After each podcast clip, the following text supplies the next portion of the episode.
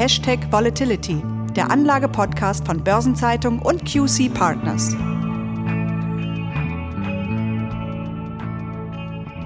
Herzlich willkommen, liebe Hörerinnen und Hörer.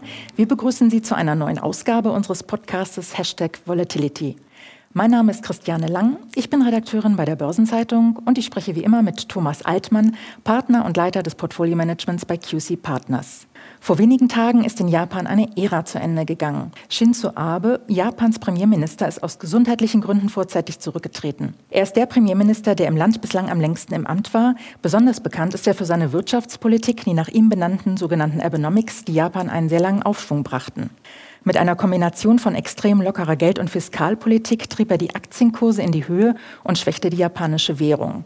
Zugleich trieb aber die Freihandelsabkommen voran, öffnete Japan für ausländische Investoren und auch für Zuwanderer, die den Arbeitskräftemangel der alternden Gesellschaft ausgleichen sollten. Was bedeutet Abes Rücktritt für die Märkte? Droht Japan erneut das Schreckgespenst der Deflation? Was bedeutet das sogenannte verlorene Jahrzehnt? Droht Europa möglicherweise ein ähnlicher Weg wie Japan und welche Lehre könnte der alte Kontinent ziehen? Herr Altmann, das sind Fragen über Fragen. Eines ist aber klar, die Abenomics haben Japan sehr geprägt. Was bedeutet nun sein Rücktritt für die Märkte? Ja, sicherlich wird jetzt vieles davon abhängen, wer auf Shinzo Abe folgt. Klar ist aber auch, dass eine schnelle, komplette Abkehr von Abenomics gar nicht möglich ist. Ja, denn das würde sicherlich die Märkte zu sehr schocken. Aber vielleicht können Sie einmal kurz umreißen, was die Person Shinzo Abe und seine Politik überhaupt ausmacht. Ja, wie Sie ja schon betont haben, ist Shinzo Abe der japanische Ministerpräsident mit der bisher längsten Amtszeit. Er hatte erst vor kurzem seinen eigenen Großonkel bei der bisher längsten durchgehenden Amtszeit überholt. Er wurde schon 2006 erstmals zum Ministerpräsidenten gewählt und seit Ende 2012 ist Abe durchgehend im Amt, mittlerweile in seiner vierten Amtszeit. Und ganz besonders steht er natürlich für die Wirtschaftspolitik, die ja auch nach ihm benannt wurde, eben die Abenomics. Ein Wortspiel aus seinem Namen Abe und dem Wort Economics. Seine Wirtschaftspolitik Abenomics besteht aus drei Komponenten, die er selbst als die drei Pfeile bezeichnet. Der erste Pfeil ist die massive Lockerung der Geldpolitik, der zweite Pfeil die expansive Fiskalpolitik und der dritte Pfeil die strukturellen Reformen. Und damit wollte er die Deflation überwinden und Japan auf einen langfristigen Wachstumspfad zurückbringen. Sie nennen sie hier schon die Deflation, also der anhaltende Rückgang von Preisen. Japan hatte ja eine lange Leidensgeschichte, Jahre der Deflation und kaum vorhandenes Wirtschaftswachstum. Eine Phase, die mit Abe überwunden wurde durch eine unkonventionelle, wenn nicht sogar experimentelle Geldpolitik. Japan kann man hier also durchaus als Vorreiter bezeichnen, ob quantitativ oder qualitativ Easing. Wohl alle Ideen dieser unkonventionellen Geldpolitik wurden zuerst in Japan gezündet. Wie ist Japan denn zuvor überhaupt in die Deflation hineingerutscht? Ja, hier müssen wir tiefer in die japanische Wirtschaftsgeschichte einsteigen. Viele kennen ja bestimmt diese Schlagwörter des verlorenen Jahrzehnts oder sogar der verlorenen Jahrzehnte. Beginnen wir hier in der zweiten Hälfte der 80er Jahre. Die Notenbank hat damals die Kapitalkosten praktisch auf Null gesenkt, um das zu diesem Zeitpunkt flaue Exportwachstum auszugleichen.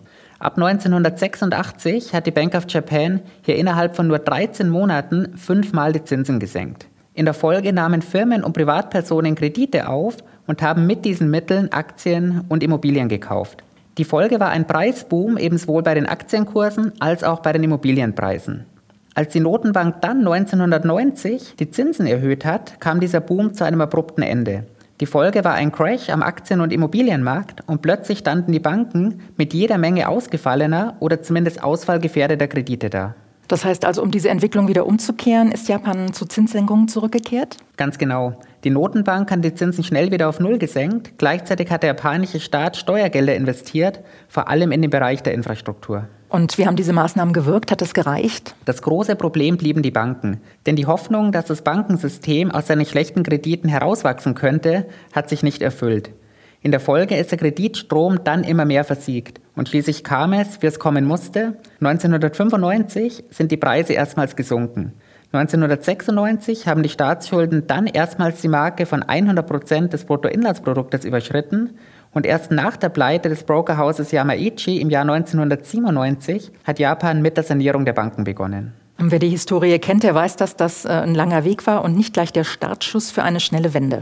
Das stimmt. Von da an begann eher eine Art langsames Gesundschrumpfen, denn die Preise fielen von 1999 bis ins Jahr 2005 sieben Jahre lang am Stück und von 2009 bis 2012 noch einmal vier Jahre lang am Stück. Insgesamt gingen die Preise in diesen elf Jahren um 5,6 Prozent zurück. Und das hat natürlich Folgen für das Bruttoinlandsprodukt. Absolut. Das nominale Bruttoinlandsprodukt aus dem Jahr 97 wurde erst 2016 wieder erreicht. Real wurde das BIP aus dem Jahr 97 immerhin schon 2000 wieder erreicht. Und das liegt eben an der Deflation. Denn da wächst das reale Bruttoinlandsprodukt stärker als das nominale. Ja, hier vielleicht kurz nochmal zur Erläuterung. Das reale BIP wird nämlich mit konstanten Preisen ermittelt. Das Nominale ist abhängig von Preisveränderungen und in einer Deflation eben von fallenden Preisen. Welche Auswirkungen hatte die Deflation denn auf die Zinsen? Eine ähnlich schlimme, denn durch die Deflation waren die Realzinsen positiv, obwohl das absolute Zinsniveau schon bei Null lag. Und das war für Investitionen natürlich absolut nicht förderlich. Mhm. Sie sagten, 2016 hat das nominale Bruttoinlandsprodukt erstmals wieder das Niveau von 1997 erreicht. Das war eine sehr lange Durchstrecke. Letztlich war aber doch Abes Politik erfolgreich. Ja, zumindest in den letzten vier Jahren ist das Bruttoinlandsprodukt sowohl nominal als auch real gewachsen und die Inflation war in den vergangenen drei Jahren durchgehend positiv, durchschnittlich sogar mit plus 0,6 Prozent. An den beiden Stellen ist Abenomics also aufgegangen. Trotzdem ging Abenomics nicht ohne Nebenwirkungen. Und welche sind das? Das sind zwei Punkte. Zum einen liegen die japanischen Staatsschulden mittlerweile bei mehr als 230 Prozent des BIP. Corona-bedingt müssen wir jetzt mit einem weiteren Anstieg rechnen. Und diese hohen Schulden haben dazu geführt, dass Japan schon 2001 sein AAA-Rating verloren hat. Mittlerweile hat Japan mit A nur noch die fünfthöchste Ratingstufe. Und mittlerweile liegen ungefähr 50 Prozent der japanischen Staatsanleihen bei der japanischen Notenbank. Das wiederum hat dazu geführt, dass die Bilanz mit der Bank of Japan jetzt bei 124 Prozent BIP liegt. Und das ist ein Anstieg von 100 Prozent in 20 Jahren. Wir sehen also auch an den beiden Punkten die Handschrift von Shinzo Abe. Das heißt also, alles hat seinen Preis. Und ähm, ja, jetzt vielleicht nochmal ein Blick auf die Aktienmärkte. Sie haben den Crash 1990 als Folge der Zinsanhebung ja schon erwähnt. Wie hat sich Abes Politik auf die Aktienkurse ausgewirkt? Und in dem Zusammenhang ist ja vielleicht auch interessant, dass die japanische Notenbank seit 2013 nicht nur Anleihen, sondern auch Aktien aufkauft, und zwar systematisch wie keine andere Notenbank der Welt. Starten wir auch hier nochmal in den 80ern. Wir hatten in der Boomphase zunächst Kursanstiege von 500 Prozent in 10 Jahren bzw. 250 Prozent in 5 Jahren. Im Dezember 1989 hat der Nikkei dann sein Allzeithoch bei knapp 39.000 Punkten erreicht, um dann bis 1992 auf 14.000 Punkte abzustürzen. Das ist ein Minus von 64 Prozent. Auf dem Höhepunkt der Finanzkrise lag der Nikkei dann zeitweise sogar unter 7.000 Punkten. Im Moment steht er immerhin wieder bei 23.000 Punkten, damit aber immer noch fast 40 Prozent unter seinem Hoch von vor 30 Jahren. Und damit sind wir jetzt auf einem Kursniveau, das für 1987 erstmals erreicht wurde. Und das, obwohl, Sie haben es schon erwähnt, die Bank of Japan außer Anleihen ja auch Aktien kauft. Mm, das ist wirklich interessant, diese Entwicklung. Nun ist ja aber noch gar nicht klar, wer auf Abe folgen wird. Es werden ja mehrere potenzielle Kandidaten gehandelt und nicht unbedingt Anhänger von seiner Wirtschaftspolitik. Sie sagten aber vorhin, eine schnelle Abkehr von den Abenomics ist gar nicht möglich. Wie könnte denn dann das Szenario aussehen und wie realistisch sind die Befürchtungen einer erneuten Deflation? Schauen wir zunächst mal auf einige Kandidaten, denen besonders gute Chancen eingeräumt werden. Da ist zum einen Shigeru Ishiba, der ehemalige Verteidigungsminister und innerhalb der liberaldemokratischen Partei der wohl größte Gegner von Abe. Sozialpolitisch steht er ihm zwar sehr nahe, wirtschaftspolitisch fordert er jedoch eine Eindämmung der quantitativen Lockerung durch die Zentralbank. Und auch der amtierende Finanzminister Taro Aso hat in der Vergangenheit schon vor Steuersenkungen und einer damit verbundenen Ausweitung des Staatsdefizits gewarnt und sich damit zumindest temporär gegen Abe gestellt. Aber wie eingangs schon erwähnt, wird kein neuer Premierminister unmittelbar mit Abenomics brechen können oder Abenomics sogar zurückdrehen können. Sorgen vor einer erneuten Deflation in Japan darf man aber trotzdem haben. Und das weniger wegen des Wechsels an der Staatsspitze, sondern vor allem wegen der durch Covid-19 ausgelösten Wirtschaftskrise. Covid-19 betrifft ja die ganze Welt. Spannen wir doch dann einfach mal den Bogen nach Europa. Immer wieder wird hier vor japanischen Verhältnissen gewarnt, sprich Deflation und dümpelnde Aktienmärkte. Wie wahrscheinlich ist denn hier ein solches Szenario? Ja, die Antwort auf diese Frage ist nicht ganz einfach. Schauen wir auch hier zunächst auf den Aktienmarkt. Und da der Nikkei ja ein Kursindex ist, vergleiche ich ihn hier mit dem DAX-Kursindex und nicht mit dem bei uns eigentlich üblichen und deutlich bekannteren Performance-Index. Beim DAX-Kursindex datiert das Hoch aus dem Jahr 2018, das lag allerdings nur 2% über dem Hoch aus dem Jahr 2000. Beim Dow Jones Eurostox 50 ist das Bild etwas düsterer. Der Dow Jones Eurostoxx 50 hat seinen Hoch aus dem Jahr 2000 bis zum heutigen Zeitpunkt noch nicht wieder erreicht. Aber damit ist die Durststrecke in Europa zumindest kürzer als in Japan. Völlig kleinreden können wir die Gefahr eines japanischen Szenarios für Europa aber nicht. Ein entscheidender Faktor in Japan waren ja die Banken mit ihren hohen Kreditausfällen. Was hat Europa hier anders gemacht? Ja, das ist der Bereich, in dem die EU sicherlich am meisten von den japanischen Erfahrungen profitiert hat. Die EU hat hier deutlich schneller und entschiedener reagiert als damals Japan.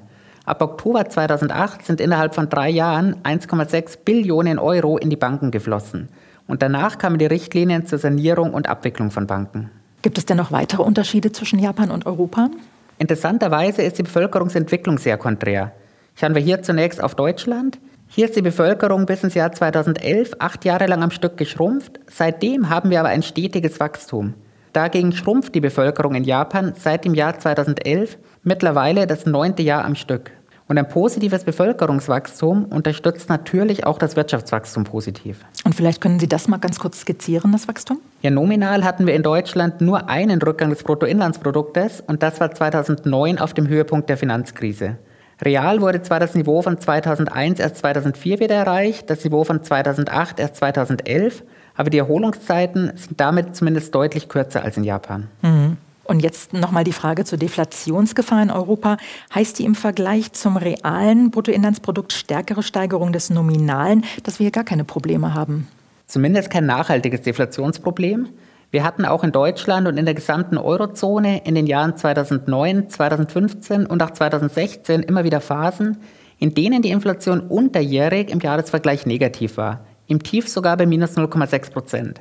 Und auch am aktuellen Ende liegt die Inflation im Jahresvergleich in Deutschland mit den ganz neuen Augustzahlen exakt auf der Null. Ein inflationäres Umfeld haben wir damit ganz sicher nicht. Wir stecken aber auch nicht oder zumindest noch nicht in einer tiefen Deflation. Und die EZB versucht ja auch alles, um eine Deflation in der Eurozone zu verhindern. Das stimmt.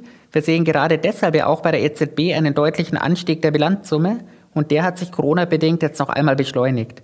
Mittlerweile liegt die Bilanzsumme der EZB bei 54 Prozent des BIP vor 20 Jahren waren das noch 10 Prozent. Das heißt, die EZB macht im Großen und Ganzen nichts anderes als die japanische Notenbank, die, wie wir ja schon anfangs gesagt haben, eben Vorreiter dieser expansiven Geldpolitik war. Absolut. Beide kaufen in großem Stil Anleihen.